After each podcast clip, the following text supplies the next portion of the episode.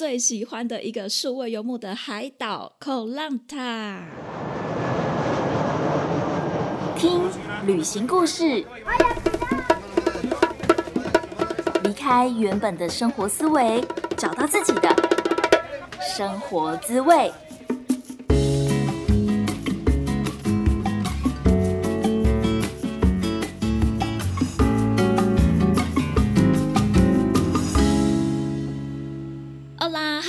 欢迎收听贾斯敏游牧生活，我是正在泰国数位游牧的线上华语老师 Jasmine。这个礼拜我移动到泰国南边，南边很靠近马来西亚的一个小岛，叫做科兰塔兰塔岛。那因为很靠近马来西亚，所以我想大家应该就可以想象得到。这个岛上竟然有一些穆斯林呢！哇，我去年在泰国待了九个月，都没有想过，原来泰国有一个部分也是有穆斯林的耶。如果说你想要知道这个岛上更多的生活资讯的话，都欢迎你可以追踪我的 Instagram，我都会在我的现实动态 po 我最近的生活状况。我真的非常喜欢这里，欢迎你追踪我的 IG 账号，账号是 Just Journey 一一五 J A S J O U R N E Y，然后是。数字的一一五，所以今天这集就是想要跟大家分享这个口浪塔兰塔岛的数位游牧资讯。那同时呢，也会比较我去年待过的一个小岛叫做帕岸岛这两者的差别。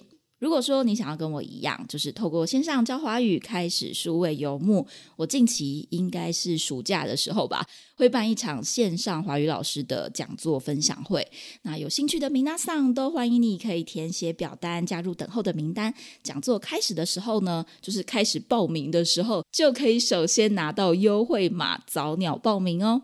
另外要分享一个好消息，就是我要出书了。书名是《十六岁的壮游客》，这本书是由十二位背包客共同撰写，描述每一个人的旅行故事。这趟旅程充满着梦想、勇气、迷惘、流浪，还有追寻。在五月二十八号的星期六下午三点到四点，我们会在台北诚品书店 R 七九，就是在那个中山地下书街那边，我们会举办一个新书分享会。那这场分享会的主讲人是玛雅人，还有我贾思敏，以及伊娃漫游记的伊娃，还有魔术行者刘佑成，我们这些人都会到场哦。分享会是自由入座，免费，只是说座位有限，额满为止，所以大家可以提早到那边去看看书，然后一起来找我们玩哦。那我们就马上进入今天的主题，我最喜欢的一个数位游牧的海岛——口浪塔。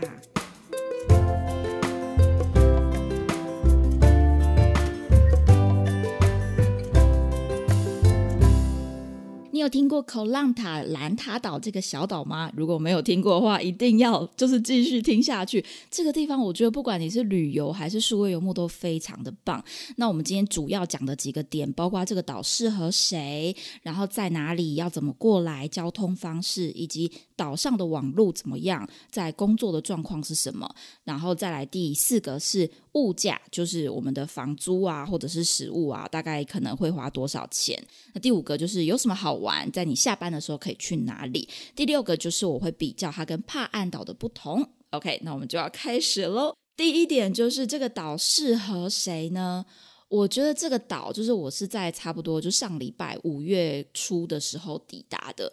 超级安静，人超级少。就如果说你是很喜欢那种海岸、海边、沙滩上没有什么人，嗯，也没有什么商人啊，或者是那些阳伞在那边卖你东西的话，甚至你喜欢享受那种有点私人海滩的感觉。这边真的超级适合，你想想看，就是以我之前在台湾说有没有经验，我们 光是台南一个小小的渔光岛，每天都挤爆，然后你要上去，就是进渔光岛之前都要爬上一个那个坡嘛，都会在那边塞车，可能十五三十分钟。但是这边就完全不用，你随意骑车，呃，在台湾你可能是骑车十分钟看到一个 Seven Eleven，那但那是在兰塔岛，就是你骑十分钟，你就会觉得哎。那边好像就是可以通往海边，然后因为这边的海边就是它的入口都是沙岸，所以就非常容易抵达。所以如果你是很喜欢这种安静的海边，一个人，或者是这里也超多情侣两个人，完全每天轻松的十分钟走到海边，甚至像我住在这个海边旁边的小木屋 bungalow，走路大概一百五十公尺吧，两分钟到海边，就超级超级幸福的。然后我每天都看到一样的情侣在在躺在一样的地方，就是你可以在那边谈情说爱，超级棒，我真的很喜欢。那另外一种适合的就是数位游牧民族，为什么呢？因为这个岛上的网络其实蛮好的诶，这是我非常讶异的一个地方。像我去年有待过一个呃很适合潜水的岛，在那边潜水非常便宜，叫做龟岛。可是龟岛上面网络真的是不 OK，就算是网络比较好的有 WiFi 的咖啡店，可能速度也只有十到二十 MB，没有很快。那在兰塔岛的话，网络很好诶，几乎每一间咖啡店或是餐厅，你如果问他们有没有 WiFi，大部分。要到的 WiFi 的那个网速都是在四十 MB 以上，就算真的有什么状况，其实我还没有遇到过有状况，你都可以再用你手机的方案去 share。那泰国的手机网络方案，我用的一家网络公司，应该说电信公司啊，叫做 AIS。你可以想象它有点像台湾的可能中华电信啊，或者是远传啊，或者是台湾大哥大等等的。那我用的这家叫做 AIS，然后。呃，我那时候是刚到泰国的时候，也先有先去门市去问有什么比较好的方案，然后我买的是二十 MB 的网速，吃到饱，一个月只要三百泰铢。现在泰铢兑换台币就是三百乘以零点九，大概就会等于台币。所以就是不到三百块台币，你就可以有吃到饱的网络，然后再加上我们刚刚讲的，就是这个岛上的咖啡店跟餐厅，只要有 WiFi 的地方，我去过的都是到四十 MB 以上。那最夸张的就是我的住宿，我的住宿房间啊，网速竟然可以达到三百两三百以上，哎，就是觉得太神奇了吧？怎么可以这么快？那接下来我们就可以讲到房价。通常我在数位游牧的时候，我都会一定要住单人套房，所以我在就是需要工作的时候，我比较不会选择住背包客栈。而且我在选择这个单人套房的时候，一定也会找有书桌的。所以我本来以为这只是一间就是简单的套房，但是没有想到，因为现在是淡季，所以主人他特别帮我安排了一间有书房的的房间，就是这个房间等于它是。有点像那种套房再延伸出去加大版的有一个房间，虽然说那个房间就冷气比较吹不到，然后网速也没有到房间是三百 MB 这么快，呃，书房的网速大概是四十 MB 左右，就其实还是很够用。这样子的一间套房，一天只要四百九十泰铢。真的超级便宜的。如果说你是两个人的话，你就可以在对半呢，你就知道这里的物价真的是我待过所有的海岛里面，以房租来说，我觉得是房租最便宜的。那如果说你的需求没有没有要拉到像我这么高的话，其实是可以找到。更便宜、更划算的房价，然后食物的部分的话，其实我觉得它反而是食物的部分比较贵。所以如果想要省钱的人，我就会尽量去吃 local 的泰式餐厅，而且你不能去那种海边的餐厅哦，因为海边餐厅会比较贵。所以我就会就是在那个路边的餐厅，它其实看起来你可以想象有点像是呃我们一般吃的面店啊，或者是说便当店的这种感觉，有座位的。那这些地方呢？它的炒饭或者是配泰，就是泰式炒面，大概都是八十泰铢左右。可是如果说你吃的是虾类或者是海鲜类，也许会到一百泰铢。那如果说你是在海边的海景餐厅，就是你可以一边吃饭一边看海景，大概也才一百二十泰铢吧。所以简单说起来，就是一百块左右是可以 cover 一餐的。如果说你想吃好一点，也许是咖喱饭啊，像这边很多绿咖喱、红咖喱这种，然后又再加上饭，就它的咖喱跟饭不是包在一起的，你要分开点，可能就会到一百五十泰铢。那如果你再点一杯饮料，呃，冰沙啊，或者是果汁啊，可能就要四十到六十泰铢。如果是海边的餐厅的话，冰沙、果汁、饮料大概要八十到一百泰铢。好，所以总结讲了一堆价钱，食物如果你想省一点，一餐大概就是一百块。那如果说你就是吃的比较好一点，而且是在海边有海景的话，大概是三百泰铢左右，然后都是乘以零点九等于台币。还有一个一定会有的支出就是交通，就是岛上的移动方式是用摩托车。我那时候是一下码头就直接租一台摩托车。我本来以为一台摩托车一天可能也要两百五十到三百泰铢，没有想到他们有那种小型的叫做 Scoopy 的这种型号比较小的，然后一天才一百五十泰铢，诶，也太划算了吧！所以我租了一个礼拜也才一千泰铢，超级开心的。如果这样子算下来，一天的餐费，我不知道你吃多少，我们平均算个六百泰铢好了，就假装你吃便宜的一百，然后。普通的两百，再吃一个贵一点的三百，所以餐费会一天会是六百，然后再加上你的呃房间的住宿是五百。所以是一千一，然后再加上交通，我们算两百泰铢好了，所以是一千三。那你就可以抓，如果说你是短期旅行，一个礼拜、两个礼拜的这种，你可以这样子去算你的预算。可是如果说你是长租的话，就是你是一个月以上，那你的住宿费可能就可以压低到一个月是在一万块泰铢以内。还有包括你的交通费，可能可以压低到一个月三千以内。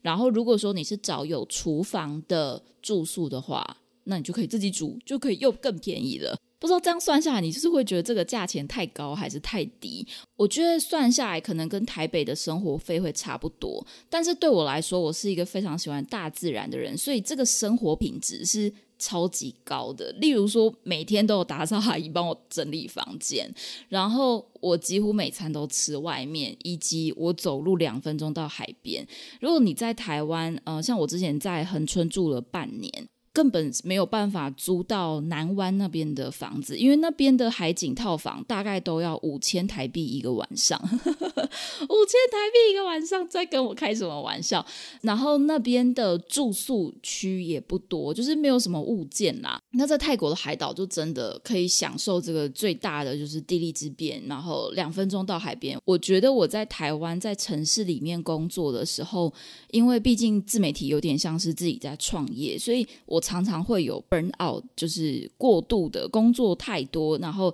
你会整个那个自律神经失调，完全放松不下来。对我来说，住在城市里面，我没有办法，因为走出去家门，你因为你走出去家门，可能还是商店嘛，或者是说餐厅，就还是在城市里面，我的心情或者是我的身体，并没有办法马上放松下来。可是像我在这边，就是我住在这个 bungalow 里面，往外看就是。一整片花园，或者是一整片树林。那夕阳时间，我一定会去看夕阳。所以我只要一到沙滩上，我真的可以瞬间感觉我的肩膀是比较放松的。就是我们在练瑜伽的时候，那个瑜伽老师都会一直说：“肩膀离开耳朵，肩膀离开耳朵。”就是你的离你的肩膀要离你的耳朵越远，你要一直很有意识的去提醒自己，要不然我们长期在打电脑这些，你的真的整个。肩呐、背呀，都是一直往上拱起来的。可是那是一个很慢性你没有发现的状况。所以我觉得，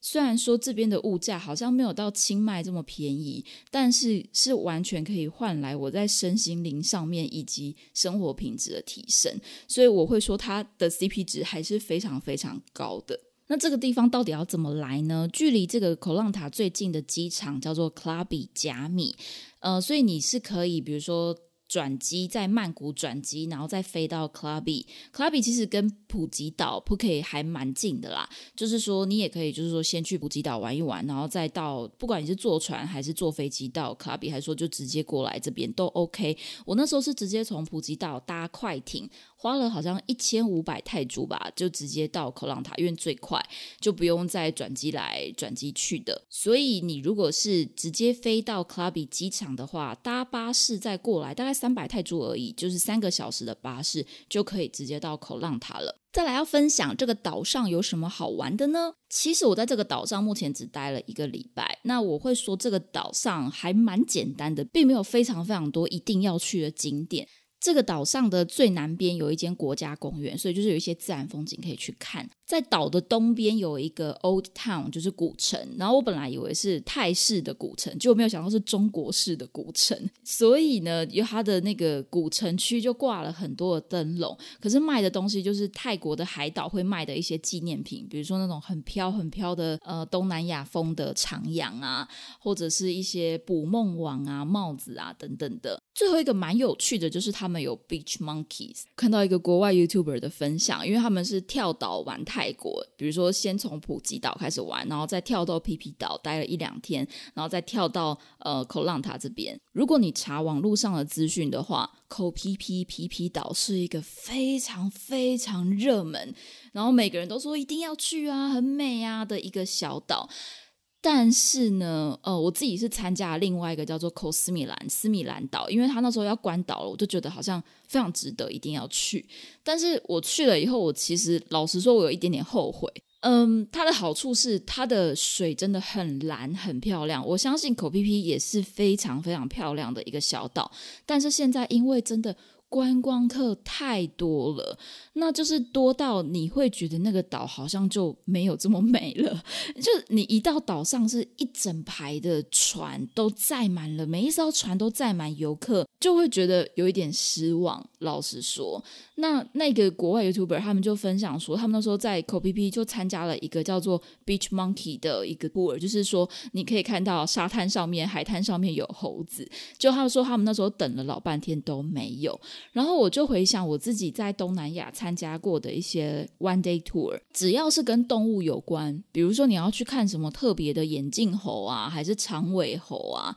或者是萤火虫，以及就是像这次就是要看这个猴子在沙滩上嘛，他们都会因为观光客太多。人类真的很有趣，我们会设计这些 tour，然后就是要去看这些动物。可是当我们这些 tour 已经达到一个极限的时候，这些动物会自然的消失，就他们不会再在那边出现在那边了。可是口浪塔这个地方，因为它就没有被这样子大肆的宣传啊，或是没有太多网美在这边，所以你就直接看到野生的猴子在沙滩上，或是甚至我骑车骑到一半，我说满满的猴子在路上，甚至我有一天晚上骑车还看到，就是我本来是一天，我本来以以为是一条绳子，结果发现不对，绳子在动，是一条蛇，然后就赶快加速离开。所以我觉得能够探索到这样子比较没有名气，可是呃，其实它还是有非常多自然的资源。这其实会比我们呃在网络上查到的资源会是更。更让人向往，更觉得这边很值得来玩，很值得来旅行的。然后另外一个，我会选择这种相对简单的小岛来工作的原因，就是我不会有一个压力，觉得说我还有什么景点没去，因为我不是来这边纯旅游，我是来这边数位游牧，我是要工作的，我手上还有一些专案我想要完成。如果说我每天都还要想着说啊，我还有一个那个国家公园，然后还有一个那个 viewpoint，还有一个什么要去，就会觉得说。好，我在一个月就要离开，或者说我在两个礼拜就要离开了，然后我没有时间，那我到底要选择我的工作，还是选择我的旅游景点？我觉得我在去年已经经历过太多次，尤其在埃及的时候，埃及就是更会让你觉得说，埃及耶，就是我怎么可以，就是还把我的心思都放在工作上？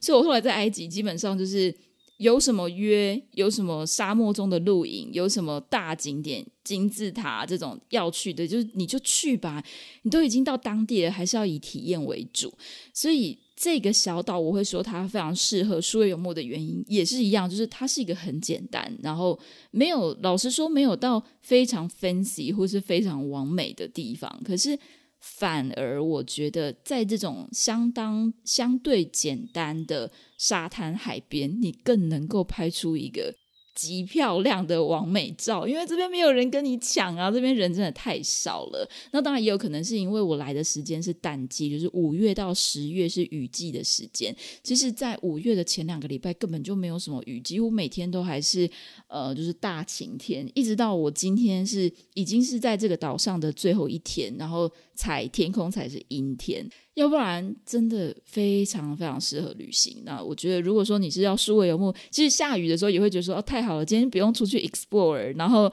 今天就可以好好的专心的在家里工作。这个岛上的网络又非常好，因为大部分其实这种不太有名的小岛，他们的网络可能会不好，可是非常意外，这里网络很好，所以非常非常推荐可以来数位游牧。那也蛮多朋友，不管国内外朋友，都有人在问我说，这个岛跟帕岸岛有什么不一样？我之前在帕岸岛的待的旅行的时间，其实也跟现在差不多，就是大概是四月的时候，然后还有到八月七八月的时候，也是雨季的时候。但是帕岸岛的观光客跟呃这种长居在帕岸岛的外国人，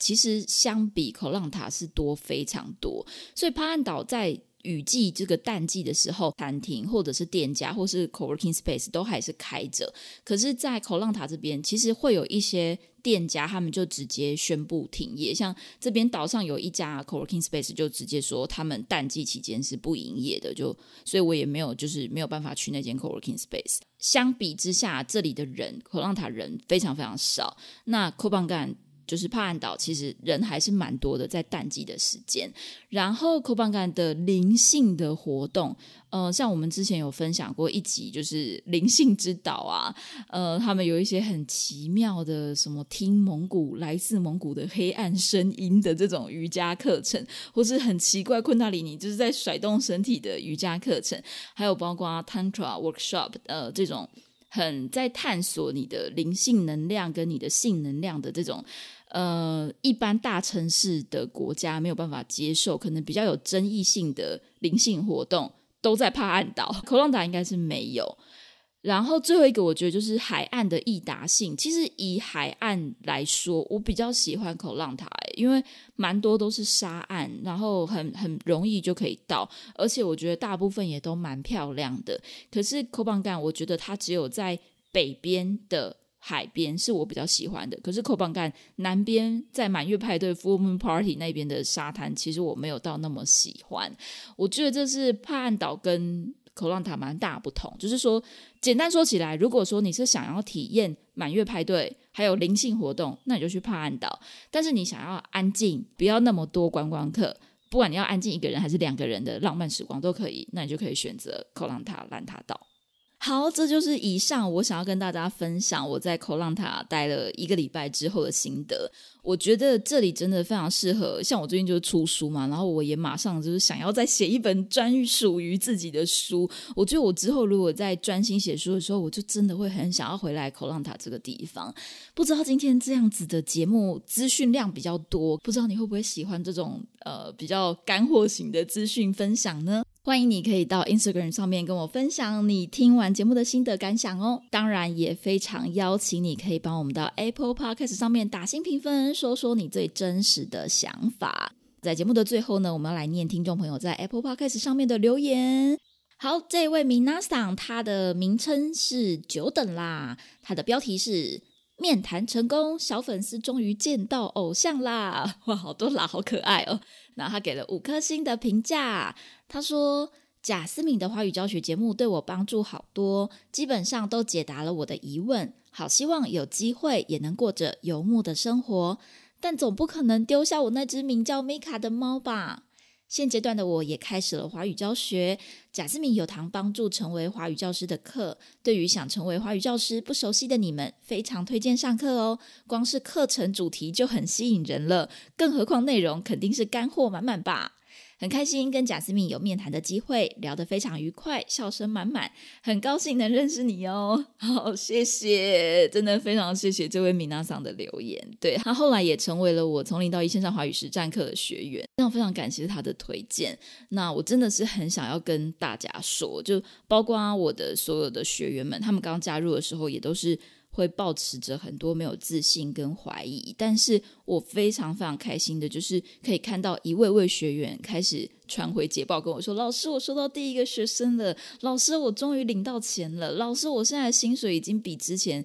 的薪水还要高了。”这真的是我当初创这个课程没有想到可以迎来的丰盛，就是。这个帮助人的成就感，其实是就很像是我在教书看到学生的进步一样。我觉得这是身为投射者非常非常非常开心的一件事情。然后我也相信这位可爱的米娜桑，他一定未来很快的就可以开始数位游牧了。那华语老师的免费咨询，我们在六月还会开放一周，因为我最近比较忙，所以没有办法开放这么多的时间。如果你有兴趣的话，也欢迎你可以直接填写表单喽。好，那不管是你有任何的问题，关于数位游牧华语老师，还是旅行啊、自我成长，或是你现在卡在人生任何阶段都没有问题，都欢迎你可以私讯跟我聊聊天。我的 IG 账号是 Just Journey 一一五 J A S J O U R N E Y，然后是数字的一一五。今天的节目就来到这边。如果说你想要继续听到贾斯敏的声音的话，一定要记得订阅还有追踪。如果你是透过 YouTube 收听的话，一定要记得开启小铃铛。好，我们会同步更新在 Apple Podcast、Spotify、KKBox、Sound On，还有 First Story，还有 YouTube 等等平台都可以收听到我的声音哦。不知道你现在在哪里？很感谢老天爷给我们这个缘分。让你听到了我的声音，也非常谢谢你花时间听完今天的节目，感谢你的收听，Thank you, gracias，我们下次见喽，See you, adios，拜拜。